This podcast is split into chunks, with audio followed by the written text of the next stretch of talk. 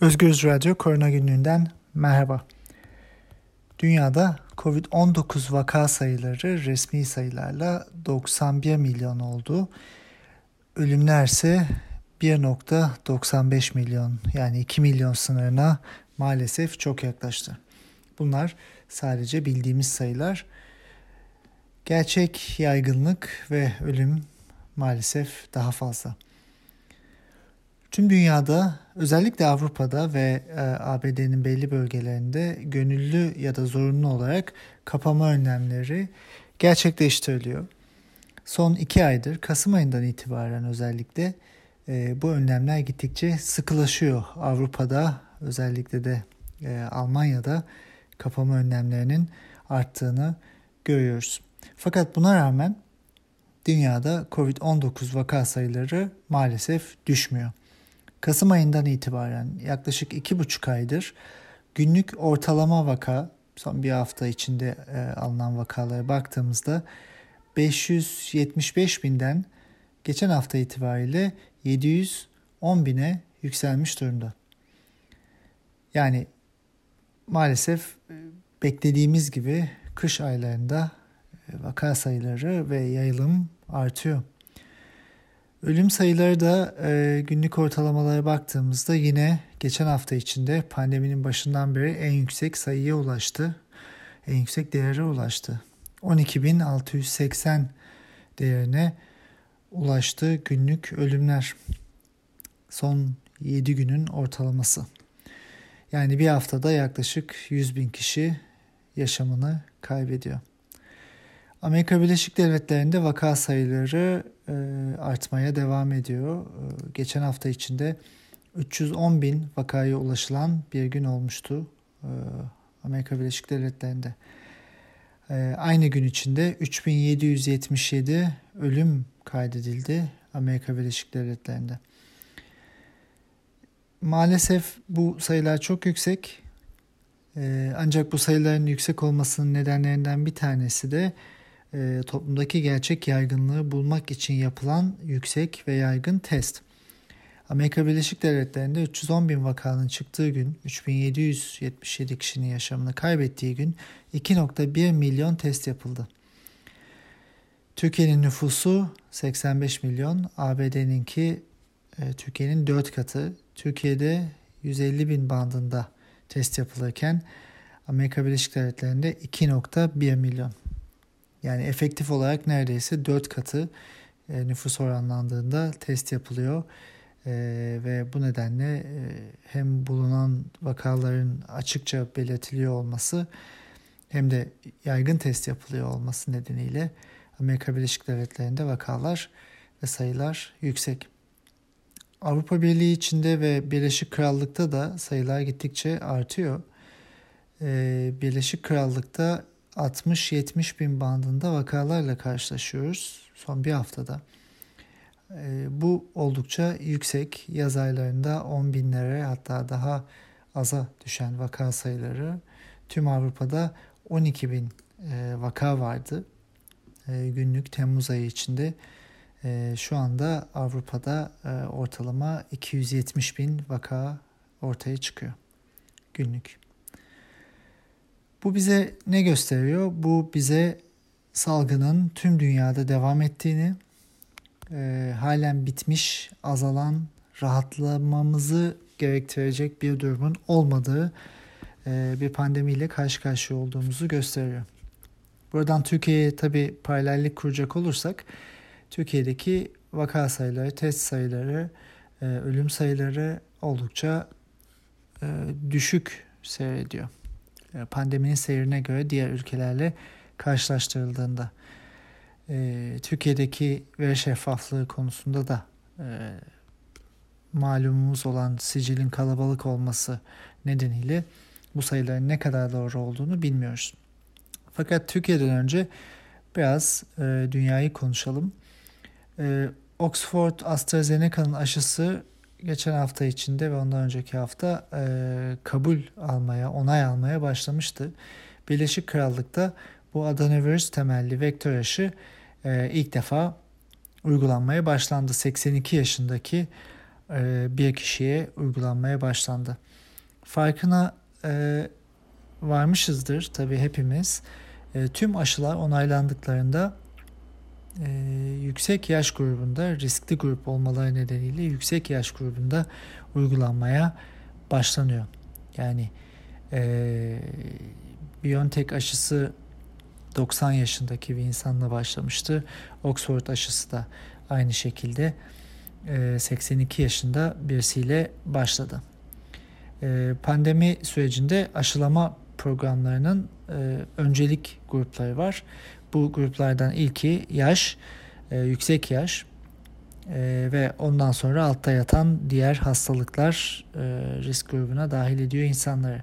Sağlık çalışanları da her zaman birinci ya da ikinci grupta olmak zorunda. E, dünyadaki uygulama bu şekilde. Şimdi AstraZeneca ve Oxford aşısı onay aldı. Bu aşı e, maalesef Türkiye'nin anlaşma yapmadığı bir aşı.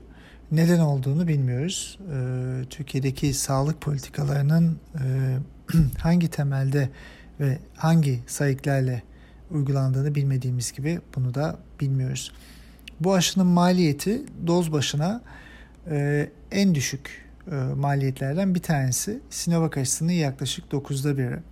E, bu aşı 3-4 dolar civarında dozu. Sinovac aşısının e, 30 dolara kadar çıkabildiği hatta e, diğer masraflarıyla daha yukarıya çıktığı biliniyor.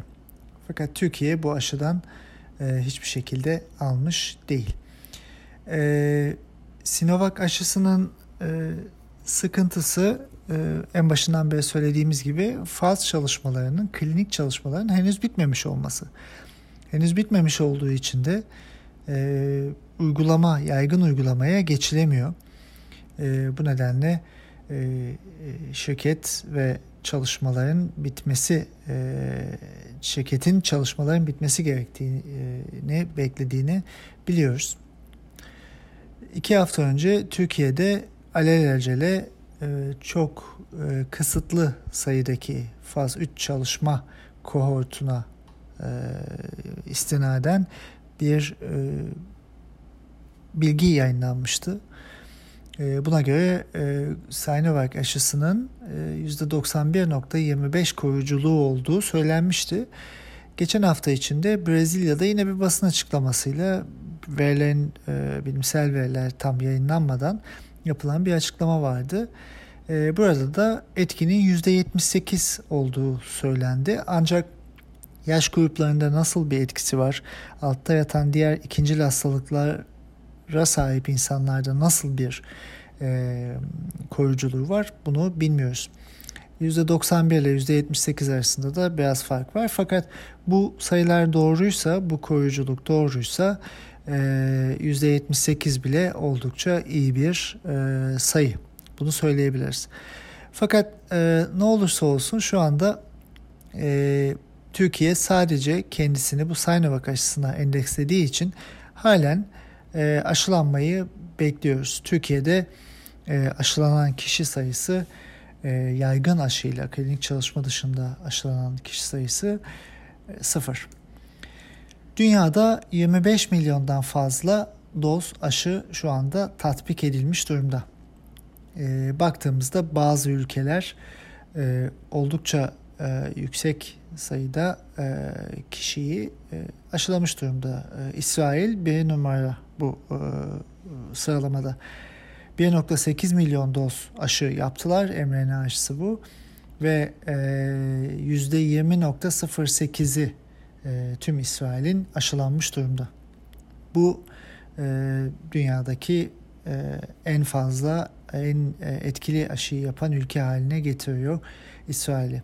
İkinci sırada Birleşik Arap Emirlikleri var. 1.1 milyon aşı yaptılar. E, bu da nüfuslarının %10.11'i. Üçüncü sırada Bahreyn var ve oradan sonra Birleşik Krallık var. E, Birleşik Krallık 2 milyon aşı yapmış durumda. Nüfusunun %3'üne tekabül ediyor. Ee, Amerika Birleşik Devletleri 8 milyon aşı yaptı. Bu nüfusunun %2.44'ü ve e, böylece liste aşağıya doğru e, gidiyor. Yüzdeler olarak. E, toplamda e, an itibariyle 26 milyonu geçmiş e, e, aşılama, e, doz aşılama yapıldı. E, bunun 9 milyonu Çin'de, e, 8 milyonu e, Amerika Birleşik Devletleri'nde 2 milyonu, e, Birleşik Krallık'ta bahsettiğimiz gibi 1.8 milyonu İsrail'de. Ee, Avrupa'da Almanya'da örneğin 530 bin e, aşı yapıldı şu ana kadar. Biraz yavaş ilerliyor ve bununla ilgili eleştiriler de var. Fakat en başında zaten söylemiştik aşılanma sürecinde aşılama lojistiğini ve aşılama mekanlarını da aslında e, dikkatle incelemek, personeli iyi ayarlamak gerekiyor. Çünkü e, istediğimiz gibi e, günde milyonlarca kişiyi aşılayamayacağız. E, Türkiye'de Sağlık Bakanı'nın dediği gibi günde 4 milyon kişiyi aşılayabiliriz demek e, şu ana kadar dünya üzerinde hiçbir ülkenin yapamadığı, yapmayacağı da aslında e, bir e, uygulama. Dolayısıyla Türkiye'de aşılamaya başladığı zaman ne zaman başlayacağını bilmiyoruz. Ama aşılamaya başladığında çok hızlı ilerleyemeyecek, e, belli bir hızda ilerleyecek. Zaten Türkiye'de de çok fazla maalesef şu an için aşı yok. E, şimdi AstraZeneca Oxford aşısı onay aldı demiştik. E, bununla ilgili şöyle bir e, şey söyleyebiliriz. AstraZeneca ve Oxford e, dünyaya neredeyse 3 milyar doz aşı sağlama kapasitesine sahip 2021 yılı içinde. Hindistan 1 milyar dozunu almış durumda.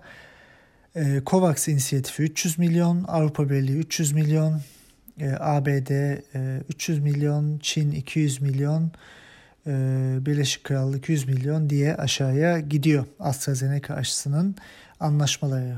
E, bu şirket bu aşıyı sağlayacak bu dozlarda. AstraZeneca aşısının %68 e, koruyuculuğu var. E, tam doz yapıldığında iki doz sonunda e, fakat yarım dozla başlandığında ilk dozu yarım doz önce %90'a çıkıyor. E, dünyada zaten tartışmalardan bir tanesi de e, iki doz yapılmalı mı yoksa bir doz mu yapılması e, daha iyi olur. Çünkü yeterince aşımız yok. E, ilk aşamada daha çok insanı e, mı aşılamalıyız diye tartışma var.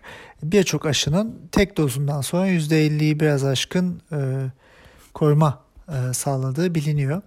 Ve e, iki, iki aşılamanın arası açıldıkça belki e, immünizasyon daha etkili olabilir görüşü var. Fakat bu şu an için kesin değil ve nasıl ilerlenecek bunu zamanla göreceğiz.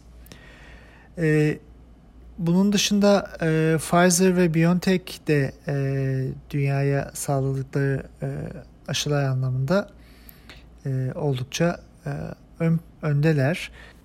BioNTech toplam 820 milyon doz aşı sağlayacak. Ee, Avrupa Birliği'ne 300 milyon, ABD'ye 200 milyon e, ve diğer e, bölgelerde e, yaklaşık olarak 300 milyon aşı sağlanacak. E, Türkiye'nin bu iki şirkette de dediğimiz gibi anlaşması yok. E, Türkiye'ye ne kadar aşı gelecek e, BioNTech'ten onu da açıkçası bilmiyoruz. Sinovac ise dünyada 175 e, milyon aşı anlaşması yaptı. Bunun 50 milyonu Türkiye ile 46 milyonu Brezilya ile 50 milyonu Endonezya ile. Yani bu üç ülke e, faz çalışmalarını Sinovac şirketinin yürüttüğü ülkeler ve bu ülkelere aşı sağlayacak ama e, ne kadar ne zaman olacak bu belli değil. Türkiye'ye şu anda sadece 3 milyon aşı gelmiş durumda. Hal böyleyken e, ve bahsettiğimiz gibi e, e, pandemi ilerlerken aşıya umut bağlamış durumdayız ve e, aşının yanında toplumsal önlemlerinde etkili bir şekilde uygulanmaya devam etmesi gerekiyor. Birleşik Krallık'ta sokağa çıkma yasağı ilan edildi geçen hafta. Okullar kapandı.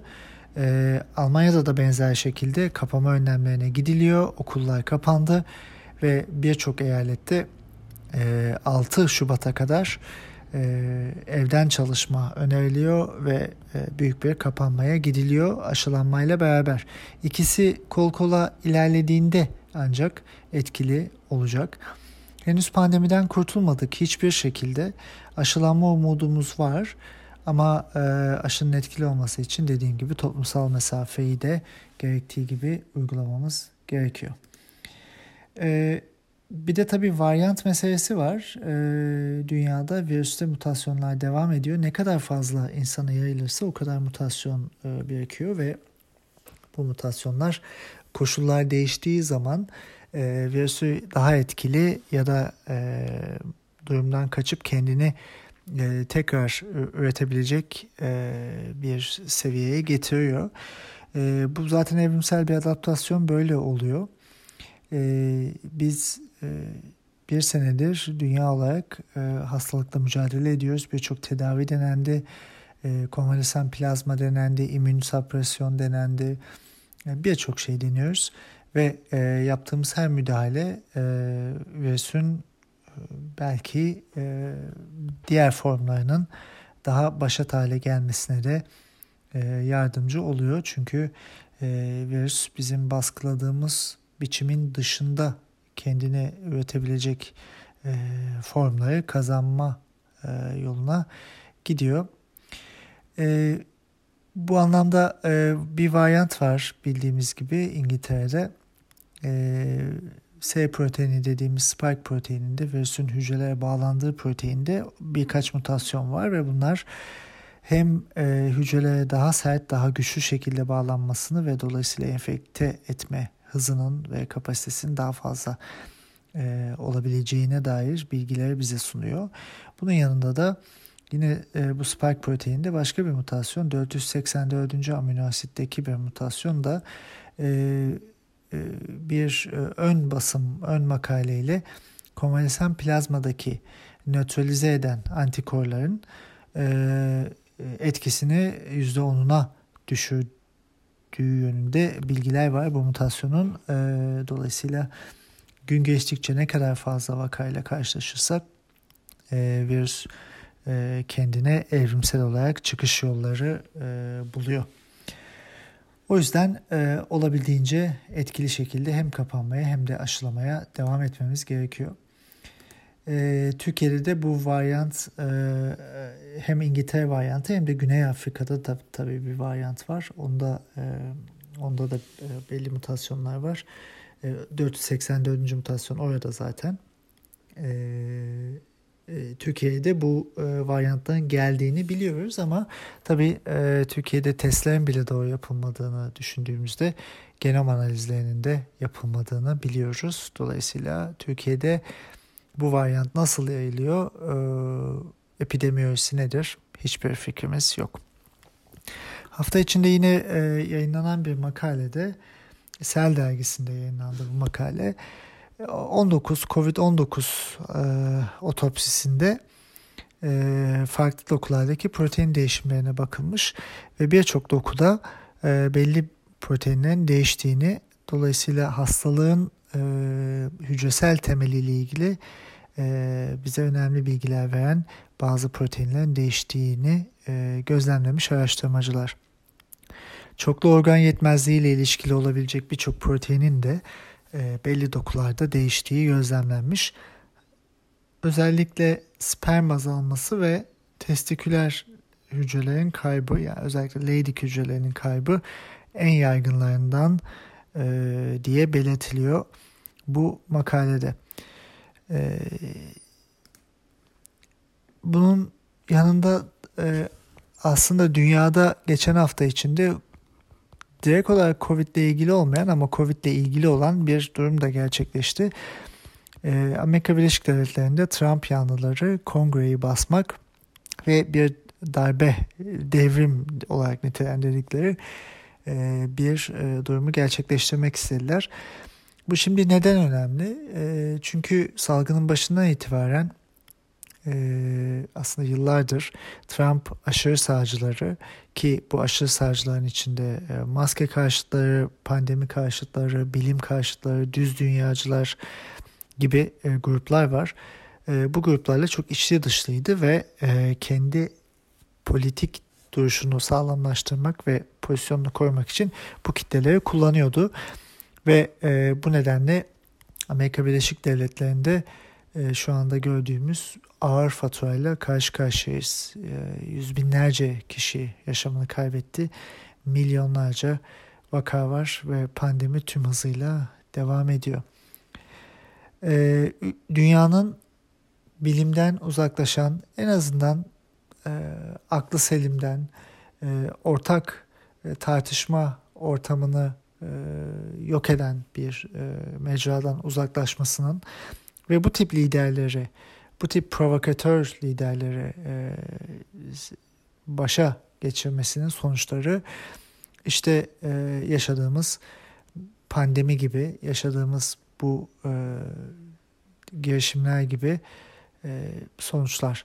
Aynı zamanda ülkelerin de dünyanın da geleceğini etkileyen, iklimi değiştiren, yaşam alanlarını, tarım alanlarını e, e, sermayenin insafına bırakan ve bir şekilde de e, dünyanın e, dengesini değiştiren, enfeksiyonların artmasını dolayısıyla sağlayan bir e, durumla karşı karşıya kalıyoruz.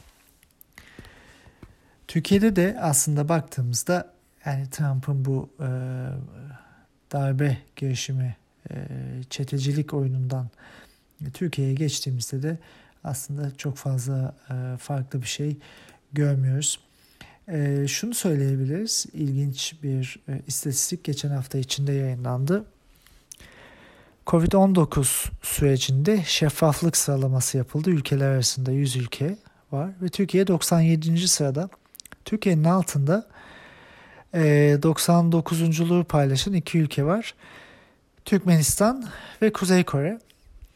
E, Türkiye'nin e, bir üstünde Sırbistan var. E, Sırbistan da Türkiye ile bir anlaşma imzalamıştı.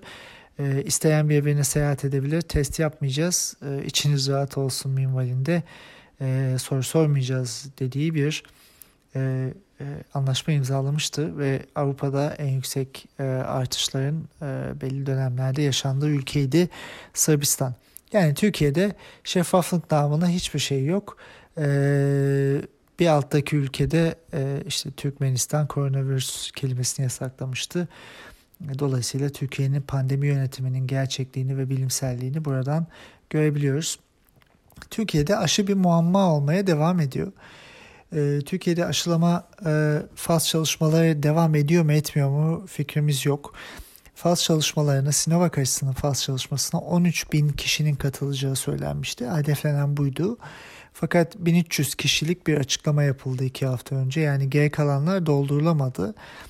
E, fakat sağlık çalışanlarına öncelik verileceği ve sağlık çalışanlarının bu e, aşılamaya gönüllü olabilecekleri söylenmişti. Türkiye'de e, yaklaşık olarak 1 nokta e, 1.61 bin e, sağlık çalışanı var ve 165.363 doktor, 204.969 hemşire var. Bu Sağlık Bakanı'nın sözleri. Yani 13 bin kişiye bu kişiler kullanılarak, e, bu kişiler dahil edilerek e, ulaşılamamış. E, bunun sebebi nedir? Bilmiyoruz sağlık personeli istemedi deniyor ama sahadan gelen birçok benim de iletişimde olduğum kişi gönüllü olduklarını olmak klinik çalışmaya katılmak istediklerini fakat onlara izin verilmediğini hiç dönüş yapılmadığını söylüyorlar. Fakat yine görüyoruz ki son günlerde ünlü olan e, iktidara yakın olan kişiler e, örnek olmak için bu aşılamaya katılıyorlar. Çok ilginç bir durum oluyor tabii ki.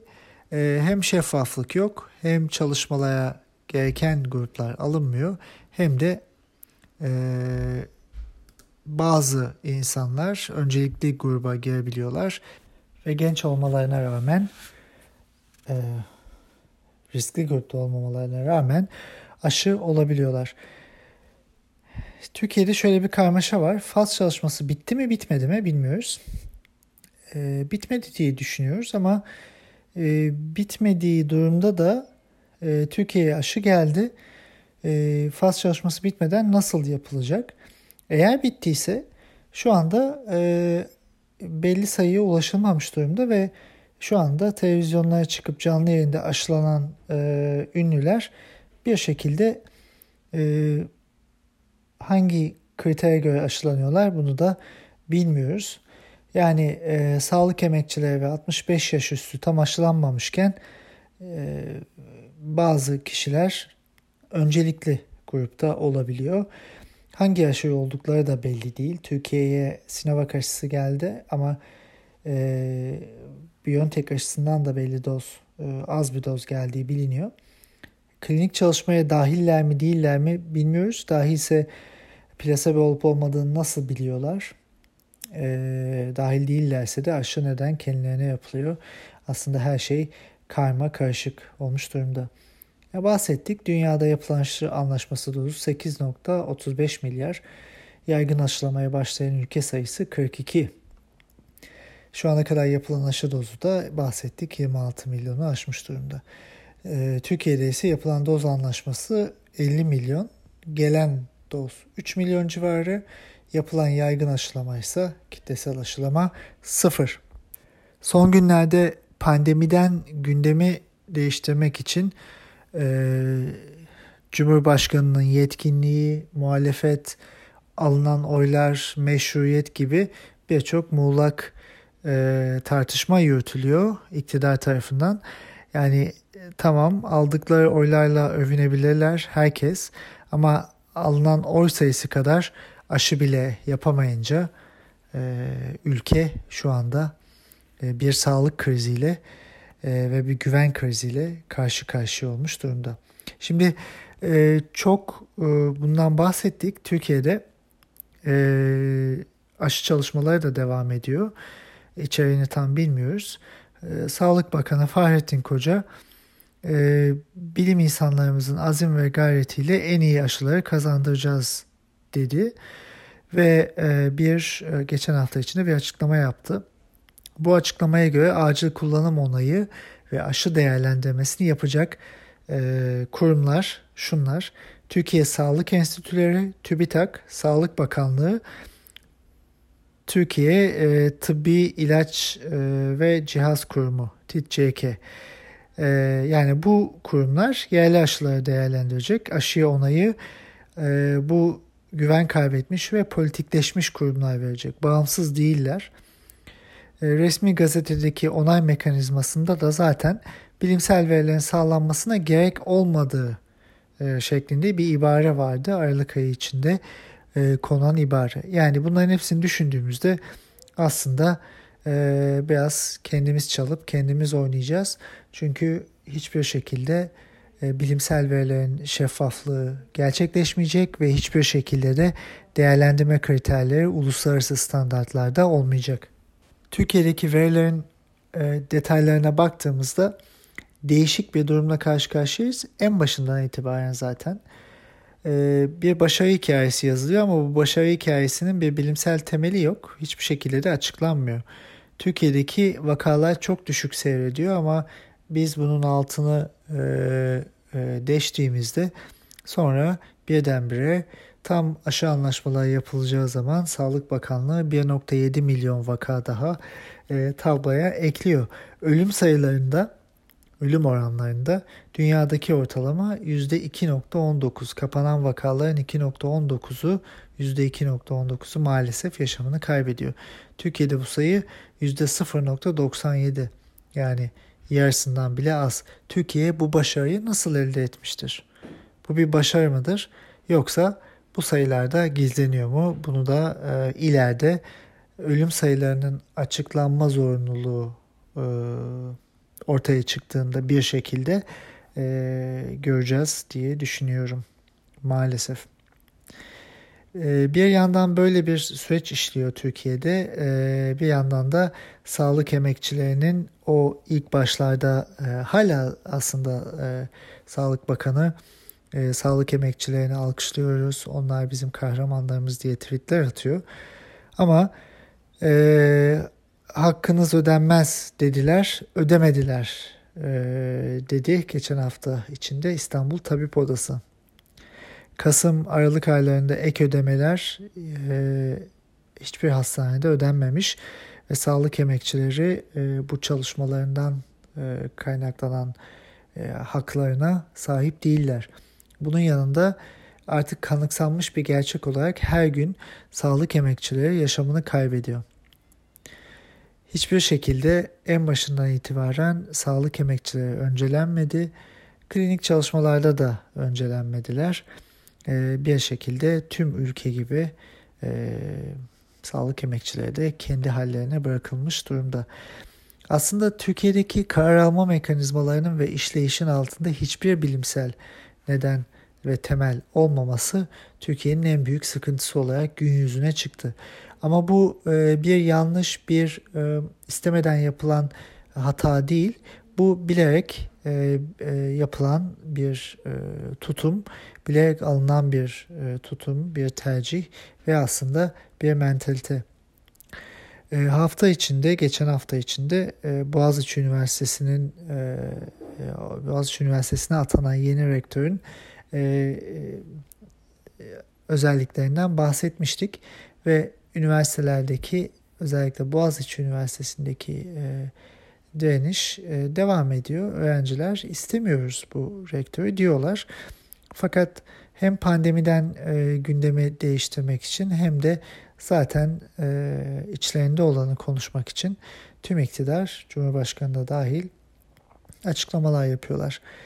E, Erdoğan e, Boğaziçi için ben öğrencilerle niye görüşeyim bu işin içinde olanlar terörist diyor. Ancak Boğaziçi Üniversitesi'nde çok geniş bir öğrenci kitlesi bu işin içinde. Tüm Türkiye'de uluslararası imza kampanyaları düzenleniyor ve birçok akademisyen dünyadan da e, bu durumu e, kınadılar. Şimdi 4 fakülte, 2 yüksekokul, 6 enstitüsü var Boğaziçi Üniversitesi'nin. 33 lisans, 67 yüksek lisans ve 33 doktor programı var. 12.887 lisans öğrencisi, 3031 lisansüstü öğrencisi var geçen senenin sayılarıyla. Yani 15.918 kişi var. Ama iktidara göre 15.918 terörist var. Zaten tabii ki bunlarla ne görüşülecek? Ee, aynı şekilde yine e, yapılan eylemlere karşı Cumhurbaşkanı e, karşımızda eylem biçimlerinde bile yeniliğe gidemeyecek kadar tembel, dar kafalı, idrak yoksunu bir zihniyet var dedi öğrenciler için. Bunu diyen Boğaziçi Üniversitelerine, e, Üniversitesi'ndeki öğrencilere diyor. Türkiye'nin en yüksek puanla üniversiteye giren en zeki kişilerine diyor. Ve bunu diyen diplomasız biri. İşte aslında Türkiye'deki durum pandemi yönetimi de tam da Cumhurbaşkanı'nın sözlerinde e, kendini bulmuş durumda. Bilimden yoksun, siyasi güdüyle e, hiçbir şekilde başkasını dinlemeyen ben dedim oldu yöntemiyle biraz da beceriksizce aslında e, süreci yönetmeye çalışmanın bizi getirdiği durum işte bulunduğumuz yer. Önümüzdeki günlerde aşı tartışmaları artacak aşılamaya başladığında e, Türkiye'de bu süreç nasıl işleyecek göreceğiz. E, umarız e, tüm bu yapılan yanlışların ceremesini daha fazla çekmez bu halk ve aşılama hızlıca gerçekleştirilebilir. Aşılı etkili olur. E, kapama önlemleri de e, devlet tarafından değil ama insanların aslında kendi e, tercihleri doğrultusunda umarım iyi bir şekilde gerçekleştirilir e, ve bu salgını azaltma yoluna gideriz. Ancak şunu söyleyelim, uluslararası uzmanlar 2021 kışında da pandemiyi konuşabileceğimizi söylüyorlar. Çünkü bu pandemi e, bıçakla kesilecek gibi bir gün içinde bitecek bir durum değil. Uzun soluklu bir mücadele ve e, alınması gereken önlemlerin uzun soluklu ve e, inatçı bir şekilde uygulanmasını gerektiren bir durum. E, yaza doğru e, Amerika Birleşik Devletleri'nde toplum bağışıklığına aşıyla ulaşılabileceği konuşuluyor. E, göreceğiz. E, Amerika Birleşik Devletleri hızlı bir şekilde bunu gerçekleştiriyor. İsrail büyük ihtimalle tüm vatandaşlarını dünya üzerinde aşılayan, COVID-19 için aşılayan ilk ülke olacak. Ee, bakalım Türkiye 11 e, Aralık'ta gelmesi geleceği söylenen aşı 28 Aralık'ta geldi ama hala aşılama başlamadı. Türkiye'deki bu gecikmeler her günün önemli olduğu bu pandemide maalesef halkın sağlığını daha fazla etkiliyor. Önümüzdeki günlerde hem dünyadan hem de Türkiye'den diğer gelişmelerle yine beraber olacağız. Sağlıkla kalın. 2021 2020'ye göre bize daha çok umut veriyor. Çünkü elimizde birçok aşı var ve arkadan ilaçlar geliyor. Ama Türkiye'nin pandemi yönetiminde çok da değişen bir şey olmadığını görüyoruz. Sağlıkla kalın. Haftaya görüşmek üzere.